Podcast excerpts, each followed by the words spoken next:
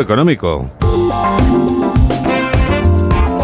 Hoy Ignacio Rodríguez Burgos nos explica en un minuto qué tiene que ver una careta con un motocarro.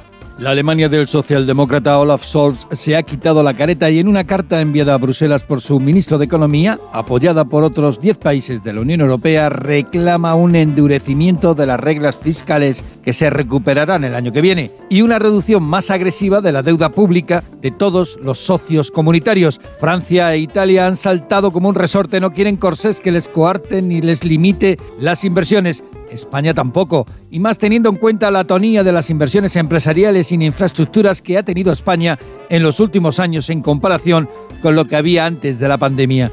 Alemania quiere que la deuda se reduzca a un ritmo como mínimo del 1% cada año hasta alcanzar el 60% del PIB. En el caso de España, a esa velocidad, tardaríamos 53 años en llegar a la meta. No parece un ritmo desaforado. Aún así, el departamento de Nadia Calviño prefiere reglas menos férreas que permitan más flexibilidad. Y es que la economía está llena de curvas. España no va en moto, aunque tampoco va en motocarro.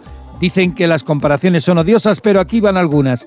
Nuestro paro roza el 13%, el doble que el de la Unión Europea. Nuestra inflación es de las más bajas, pero no es así en el caso de la subyacente. Aunque somos de los que más crecen, nuestra economía aún no ha recuperado el nivel anterior a la COVID. Somos los últimos junto con Chequia. Y después está la convergencia económica con Europa. La gran recesión y el virus nos frenó más que a nadie. La renta per cápita española está un 17% por debajo de la media europea. Antes de la pandemia la diferencia era del 9. Europa está lejos. Está lejos el día de la temperatura